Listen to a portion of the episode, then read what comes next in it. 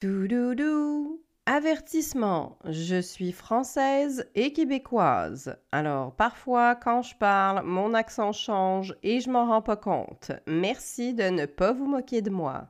Bienvenue dans mon podcast qui s'appelle Dans ma semaine.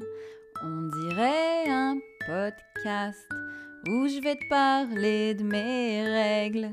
Mais en vrai, c'est un podcast on parle de la semaine. On va parler de la mienne, mais aussi de la tienne. Salut tout le monde, c'est Léa. C'est Léa Streliski qui est avec vous. Ça va? Moi, je suis un petit peu fatiguée cette semaine. Je vous promets un bébé podcast.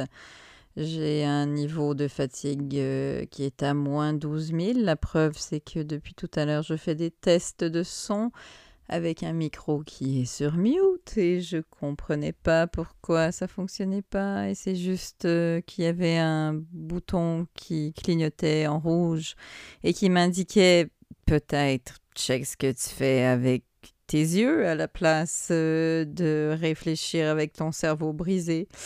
Et euh, c'est ça, donc moi j'ai un niveau de fatigue qui est à moins 12 000, c'est la semaine euh, après mon lancement de livre et c'est la semaine euh, des funérailles de ma grand-mère. Et ma grand-mère venant d'Abitibi, il faut aller en Abitibi. Et je salue d'ailleurs tous les gens qui viennent de l'Abitibi et qui, eux, ne trouvent pas qu'ils habitent loin. Mais quand on est à Montréal, on a l'impression que la BTB c'est loin, alors que tout est relatif. Hein. Je veux dire, la BTB c'est pas loin de la BTB. Euh, mais donc c'est une semaine chargée. Euh, comme c'est toujours une semaine chargée, mais c'est juste que là, euh, j'ai eu quelques journées off du travail pour me concentrer sur l'émotion des funérailles et sur tout ça. Et comme j'avais deux jours euh, à la maison pour organiser ma vie, en fait, ce qui est stupide quand tu as un break, c'est que tu essayes de rentrer dans la case j'ai une pause, toutes les choses qui généralement rentrent pas dans ta vie de personne qui travaille et qui a des enfants et qui a un couple et qui fait ce qu'il peut pour essayer d'échanger tous ses chapeaux sur sa tête euh, dans son quotidien.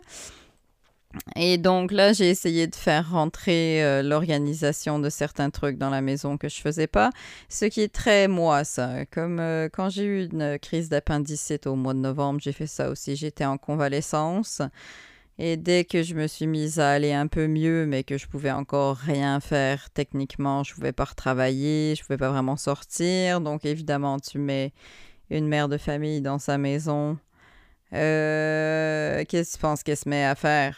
Yes, mais à regarder tout ce qui cloche dans sa maison. Vous vous souvenez, en confinement, c'est ça qu'on faisait aussi. Hein? En confinement, je pense que les ventes de Ikea, je pense qu'on a vidé le Ikea en confinement parce que euh, y a encore des choses qui sont pas en stock au Ikea et je pense que c'est parce qu'on l'a vidé, parce qu'on était tous enfermés chez nous et on, à rien faire du tout, à juste se dire, il me semble que ça prendrait plus d'étagères sur ce mur du salon.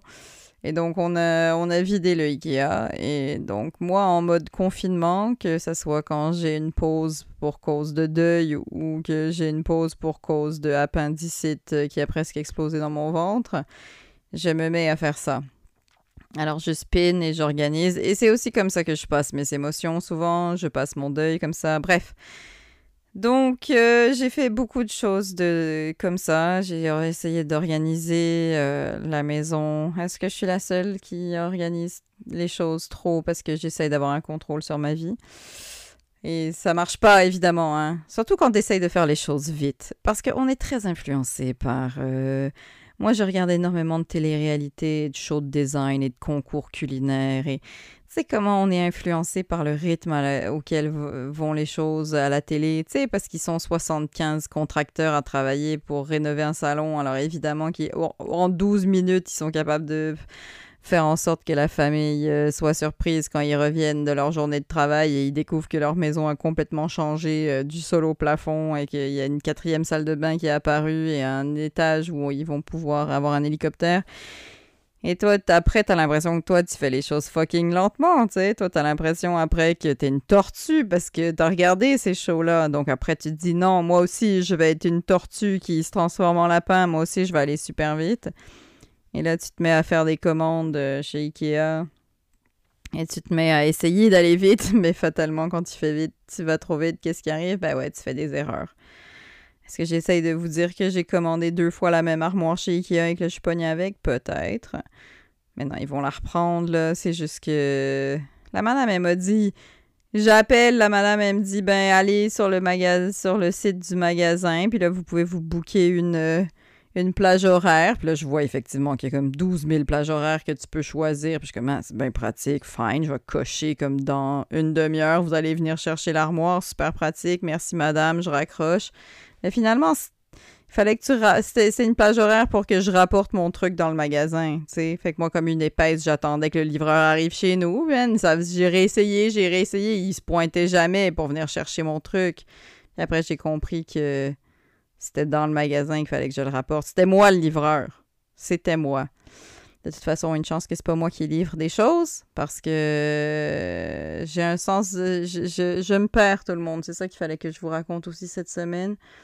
Je suis allée faire un spectacle à Donham, à la brasserie de Donham. Euh, et euh, ça s'est très bien passé. Les gens étaient très gentils là-bas. C'est euh, allez-y à Donham, sérieux, dans les cantons de l'Est, c'est magnifique. c'est comme un. Il y, a des villages comme ça dans les cantons de l'Est. Je dois vous donner une médaille si vous connaissez les cantons de l'Est. ou si vous y habitez ou vous venez de là, parce que vous êtes meilleur que, que, que, la moyenne des ours au Québec, je trouve, pour préserver votre village. Là, écrivez-moi pas, envoyez-moi pas des messages si vous vous êtes pas d'accord. En fait, oui, voilà. Si vous avez un super beau village qui est pas dans les cantons de l'Est, ben dites-le moi, racontez-moi votre vie. Bref, c'est. Euh, mais vous êtes bon dans les cantons. Bref, Donham, c'est super beau. Euh, et moi, comme j'ai été enfermée pendant 13 ans chez moi à élever des enfants, c'est sûr que maintenant tu m'amènes à Donham, puis j'ai l'impression que je visite Venise. Donc, euh, n'importe où tu me mets maintenant. Sérieux, j'étais allée à Toronto l'autre fois pour le travail, puis j'avais l'impression que je découvrais Paris. C'était incroyable. Tu me mets n'importe où. C'est ça la beauté d'avoir été enfermée chez soi trop longtemps. Je suis toujours contente. Et euh, j'ai dormi à Frélisburg. Je euh, c'est très beau. C'est un autre village dans, dans les cantons de l'Est. C'est très beau, mais votre nom, je l'aime pas. Je sais pas comment le dire. Pourquoi on dirait que c'est un nom allemand? C'est-tu? C'est Frélisburg? Je sais jamais comment l'écrire. Euh, je l'aime pas, votre nom. Je, je, je, suis pas capable. Je sais pas quoi faire avec. Et ma meilleure amie habite à Frélisburg.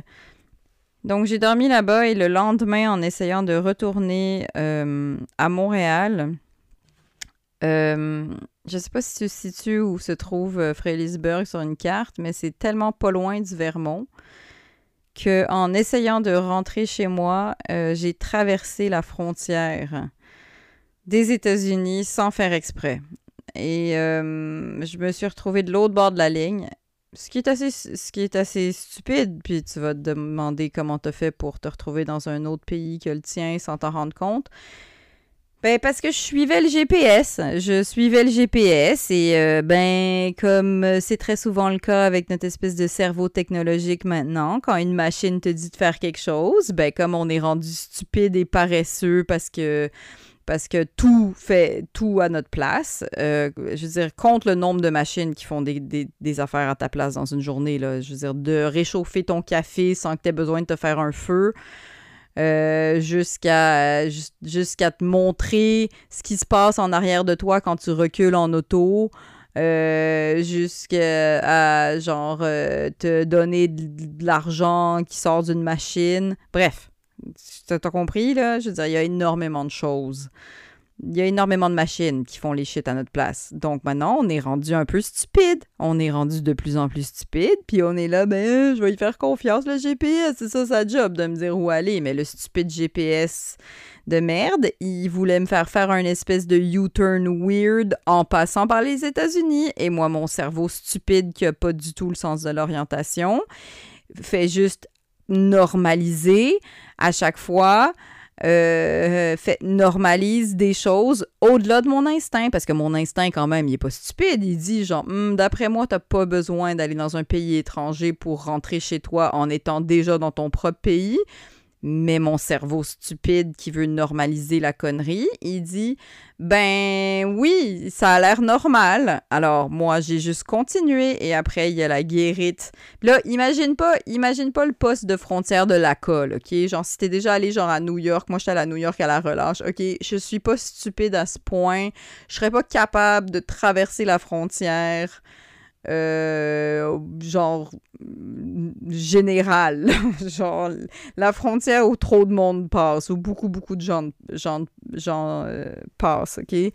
Genre là où il y a des drapeaux puis des flèches puis tout, genre je suis pas débile à ce point, OK? Mais genre je le savais pas moi qu'il y avait des petites petites frontières, tu sais, il y a des il y a des petits endroits où tu peux sneaker dans un pays, j'imagine, puis là ben ça a pas de l'air d'une grosse frontière avec des flèches, alors ça a juste l'air d'une stupide petite guérite qui, est juste comme un, euh, une petite barrière qui lève, là, genre comme dans un centre d'achat ou dans n'importe... Je veux dire, chez mon grand-père en France, il y avait ça parce qu'il habitait dans un immeuble. Fait il n'y a rien de cette barrière qui disait « Attention, vous rentrez dans la première puissance militaire mondiale. » Cette guérite euh, était en mode small dick energy. C'était pas du tout une guérite de, de militaire, OK? Alors, elle a levé à rien.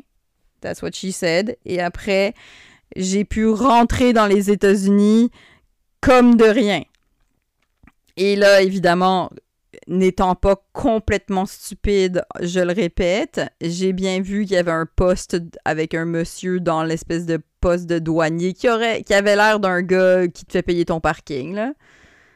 Fait comme ils étaient tous visiblement en mode relax, mais que je suis pas complètement stupide, je me suis dit, hmm, d'après moi, si je viens de rentrer aux États-Unis sans faire exprès, je fais pas juste un U-turn, tu sais, je fais pas juste comme, oups, je me suis trompé, je retourne dans mon propre pays je, dois comme aviser que je viens de rentrer. Fait qu'au moins, même si j'ai un sens de l'orientation de poule pas de tête, il me restait quand même une cellule qui fonctionnait et qui a fait que j'ai pas essayé de speeder avec mon auto à travers un poste de douane.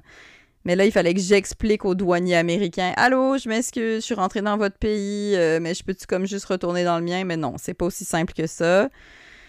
Là, il faut qu'ils fassent tout leur job. Puis aussi, imagine un petit poste frontalier, évidemment, ils doivent pas voir grand monde. Fait que quand il y a une madame qui se trompe, tu sais, ça doit être l'équivalent de mon stupide chat qui est toujours à ma porte, puis qui miaule, puis là, il y a toujours quelqu'un qui passe, puis qui voit que le chat est à la porte, puis là, il sonne à notre porte pour nous dire que le chat veut rentrer, et ça me rend complètement folle. Parce que mon chat, il le sait. Mon chat est le plus gros troller de l'histoire de l'humanité. C'est lui qui nous prank parce qu'il sait qu'avec son immense bedon, il va se mettre devant la porte. Puis là, il y a quelqu'un qui va sonner à la porte. Alors que le chat est sorti il y, a, 32 secondes. Et là, il se met à la porte, puis il est comme, ha ha ha, quelqu'un va ressonner. Anyway, ça devait... le gros chat dans l'histoire à la frontière des États-Unis, c'était moi. Et, euh, et donc là, le, le, le douanier m'a expliqué qu'il euh, n'y avait rien à faire de toute sa journée, fait qu'il était bien content que je sois là, puis il m'a fait descendre du véhicule. Il me l'a pas expliqué de même. Puis ensuite, il a fallu que je signe des papiers, puis tout, là. Puis ensuite, j'ai pu traverser la ligne dans l'autre sens, ce qui est très bizarre, parce que sérieusement, j'étais à 12 cm de mon propre pays. Puis il m'a demandé est-ce que vous avez votre passeport? Puis j'étais comme ben toi, as-tu ton passeport? Ben c'est ça, moi non plus, je comptais pas voyager aujourd'hui. Euh, mais ce qui me faisait peur, c'est que mon, ma meilleure amie qui habite à Fredericksburg, euh, elle m'avait donné des œufs frais de ces petites poules qu'elle a, puis j'avais très peur que le douanier me les enlève. Fait que j'y ai pas dit. J'ai pas dit que j'avais des œufs frais, parce que d'après moi, tu peux pas te promener avec des œufs frais d'un pays à l'autre. Tu sais, d'habitude, des fois, ils peuvent comme te prendre ta pomme, là. Fait que J'y ai pas dit, mais j'avais peur qu'il fouille, mon auto. Mais tu sais, sérieusement, là, je veux dire, je serais quand même la pire terroriste du monde. J'avais des œufs comme arme. J'aurais pu leur pitcher. Très gardé tuc, tout ça. Très gardé tuc. Fait que finalement, j'ai pu repasser dans l'autre sens, mais il a fallu que je repasse la douane au Canada. Tout pour vous dire que montez pas en auto avec moi, j'ai pas le sens de l'orientation. Je conduis très très bien. J'ai jamais eu un accident de toute ma vie depuis que je conduis euh, de quand j'avais 18 ans, mais j'ai vraiment un sens de l'orientation, mais je veux dire, qui, qui, qui est d'un niveau de pathétisme. Genre, je fais un tour sur moi-même puis je suis perdue, là. Fait que voilà. Euh, c'est à peu près ça qui résume euh, ma semaine. Il s'est passé plein d'autres trucs, mais comme je vous dis, je fais un bébé podcast aujourd'hui. Alors, je vais passer. je pense que je vais passer à une ou deux questions, mais on, on va embrayer parce que parce que j'ai mal dans le dos. Fait que première question. C'est la chanson des questions. C'est quoi ton nom? Pis ta question? Salut Léa, moi c'est Edith. Euh, je viens de Boucherville, mais je suis présentement euh, à Oman. Euh, je suis dans un hôtel. Je suis super contente d'être dans un hôtel. Euh, on est en camping depuis presque deux semaines. Euh, puis là, ben, il pleut. Puis on est dans un pays désertique, fait que c'était pas prévu qu'il pleuve. Notre tente est absolument pas étanche. Donc, euh, la nuit dernière, il a plu. Et puis, on a dû dormir à six dans une voiture. C'était fort désagréable. Euh, et puis là, ce soir, c'était devait être notre dernière nuit de camping. Puis là, ben, juste à l'heure du souper, il s'est remis à pleuvoir. On est d'un pays désertique, il n'est pas supposé pleuvoir. Euh, alors là, ce soir, j'ai dit, j'en ai assez. Euh, on se prend un hôtel. Donc là, je suis super contente. J'ai une douche, puis euh, un vrai lit, puis j'ai de la place. On sera pas pogné assis dans une petite tente, ni dans une voiture. Euh, alors voilà, ça c'était mon aventure du jour, de dire où je suis.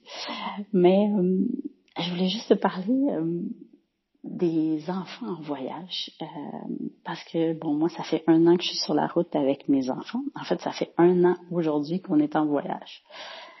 fait ça fait un an que je suis 24 heures sur 24. Salut Léa, c'est encore Edith. Bon, j'avais pas vu que les messages devaient durer juste 90 secondes. Je parle trop. Alors, ce que je disais, c'est que ça fait euh, aujourd'hui même un an que je suis en voyage avec mes enfants. On est 24 heures sur 24 ensemble et que j'avais bien hâte de les envoyer à l'école euh, quand je vais revenir, puis de pouvoir m'asseoir dans mon salon et de prendre un café tout seul, tranquille, chez moi. C'est un petit fantasme que j'ai ces jours-ci. Ça s'en vient. Euh, mais souvent, quand je dis que je suis en voyage avec mes enfants, les gens disent Ah, comment tu fais? Moi, je serais pas capable. Euh, c'est juste aller en vacances au Québec avec mes enfants, c'est difficile. Euh, mais, tu sais, peu importe où on est, les enfants, ils changent pas. Que ce soit au Québec ou que ce soit à l'autre bout du monde, à Zanzibar, à Ulaanbaatar, euh, les enfants sont pareils. Ils chicanent, euh, ils font la baboune, ils sont de mauvaise humeur, euh, comme à la maison. Euh, donc, je gère les mêmes genres de chicanes parce que son frère a mangé un petit peu plus euh, du dessert que l'autre, parce qu'il a pris une gorgée de plus de jus. Euh, c'est les mêmes chicanes à la maison qu'en voyage.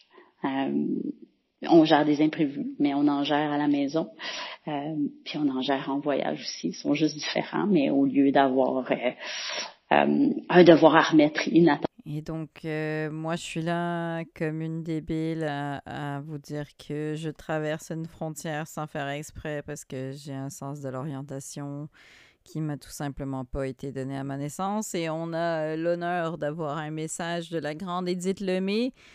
Alors, pour vous remettre en contexte, euh, parce que j'ai mis les deux messages d'Edith back à back et Malheureusement, oui, c'est vrai, quand on me laisse un message, euh, ça dure seulement 90 secondes. Puis d'habitude, je mets pas les messages qui coupent ou bien j'essaye. Je, je, mets pas deux messages de suite, mais sauf que là, Edith, elle est dans une situation qui est complètement particulière et.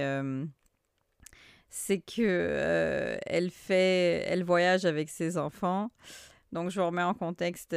Edith Lemay, vous pouvez trouver son histoire. Peut-être que vous la suivez sur Twitter ou bien que vous avez entendu parler d'elle. C'est cette mère de famille qui est en voyage avec euh, son conjoint et ses quatre enfants. Euh, et puis, je pense qu'ils ont 10, 8, 6 et 4. Genre, ils sont petits, là. Et, euh, et il y en a trois qui ont une maladie génétique qui fait que graduellement ils perdent la vue. Alors, comme leurs enfants vont malheureusement probablement ont de grandes chances de devenir aveugles, euh, ils ont décidé de partir en voyage avec eux euh, pour, euh, comme ils disent, leur en mettre plein la vue et essayer de voir le plus de choses possible avant qu'ils perdent la vue. Et moi, je suis Edith sur les médias sociaux. S'il vous plaît, vous aussi faites-le.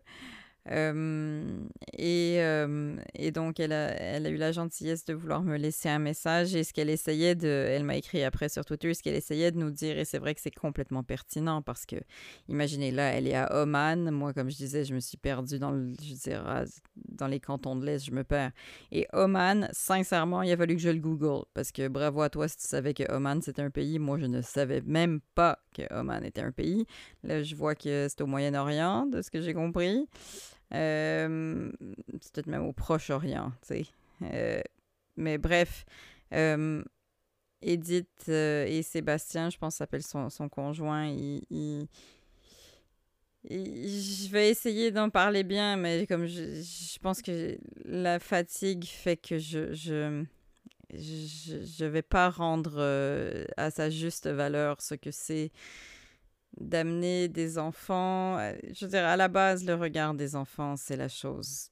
Je pense que c'est ce qu'ils ont de plus précieux, leur regard, les enfants. Et c'est tellement éphémère parce qu'on devient des adultes tellement rapidement, mais les quelques premières années de leur vie, leur regard est de d'une beauté parce qu'ils sont purs, parce qu'ils regardent bien, ils regardent la vie comme elle devrait toujours être regardée. Je veux dire, qui n'a pas vu une vidéo de un bébé qui promène son chien et qui passe euh, par une flaque d'eau et qui passe devant et qui se dit ah attends et qui dépose la laisse du chien et qui revient et qui dit j'ai oublié il fallait que j'aille mettre mes pieds dans la flaque d'eau. Les enfants c'est ça c'est qu'ils prennent le temps de mettre les pieds dans la flaque d'eau. Donc leur regard euh, comment ils comprennent la vie comment ils réfléchissent à la vie. Moi j'avais mon premier enfant qui s'est mis à parler très tôt donc, à deux ans, il parlait vraiment couramment et tout le monde nous disait qu'il parlait bien, mais nous, on s'en rendait pas compte parce que c'était notre premier enfant, alors on pensait que tous les enfants faisaient ça. Mais après, quand on en a eu deux autres euh, qui étaient vraiment plus lents que le premier, non, c'est pas vrai. Quand on en a eu deux autres qui parlaient comme des enfants euh, à un âge, à un rythme normal, on s'est bien rendu compte que le premier, en fait, c'est vrai qu'il était, il avait un langage très développé. Et donc, c'était merveilleux parce qu'à deux ans, on pouvait avoir accès à toute sa pensée. Et, donc, c'est vrai que c'est ce qu'il y a de plus précieux quand on a des enfants, c'est leur regard sur la vie. Et donc, de là, de savoir que ils vont perdre ça, euh, bien sûr, ça te brise le cœur et je comprends et, je salue l'incroyable histoire que vous pouvez de Edith et Sébastien que vous pouvez retrouver. Euh, ils ont ils ont fait les médias, je pense du, monde entier. Là, je pense CNN a fait toute une histoire sur eux. Donc, je suis touchée qu'Edith prenne le temps euh, de, de, sa journée de maman qui voyage pour me laisser des messages et pour m'expliquer comment ça fonctionne. Parce que bien sûr que c'est à ça qu'on pense quand on voit les photos qu'elle partage. Je, je me souviens qu'ils étaient sur un bateau euh, dans des couchettes. Euh, et bien sûr qu'on se demande, mais comment ils font Quiconque est déjà parti en voyage avec ses enfants, juste faire de la route, je dirais nous, on n'avait pas de voiture pendant un bout de temps parce que on, on voulait plus jamais avoir une voiture parce que si tu as été en voiture avec des enfants, à un moment donné, tu veux juste plus jamais avoir une voiture parce que c'est, c'est, douloureux. C'est douloureux, ils se battent, ils échappent des trucs, ils vomissent. Donc oui, faire bouger des enfants, c'est toujours très compliqué, faire bouger des enfants. Et puis ça vient avec un, un paquet de matériel et de souliers qu'on oublie et de elle est où ma doudou? Et c'est, je veux dire, juste les faire sortir de, chez soi, c'est, difficile. Et, donc, oui, c'est très compliqué de, de, faire bouger des enfants. Euh, donc, évidemment qu'on pense à eux qui sont à l'autre bout du monde et qui traversent plein de pays. Puis, vous avez compris, hein, s'ils sont à Oman, euh, ils sont pas à Disney World. Hein, ils sont pas dans un contexte où est-ce que tu parles la langue et tu peux te commander des frites et tout va bien. Ils, font des vrais pays. Ils font pas les pays euh, mous que nous on fait. Genre, ils font pas. Euh, Ils font pas l'Italie et, Cuba, là. OK? Ils vont dans des vrais pays. Les, les pays que tu te souvenais plus qu'ils étaient sur la carte.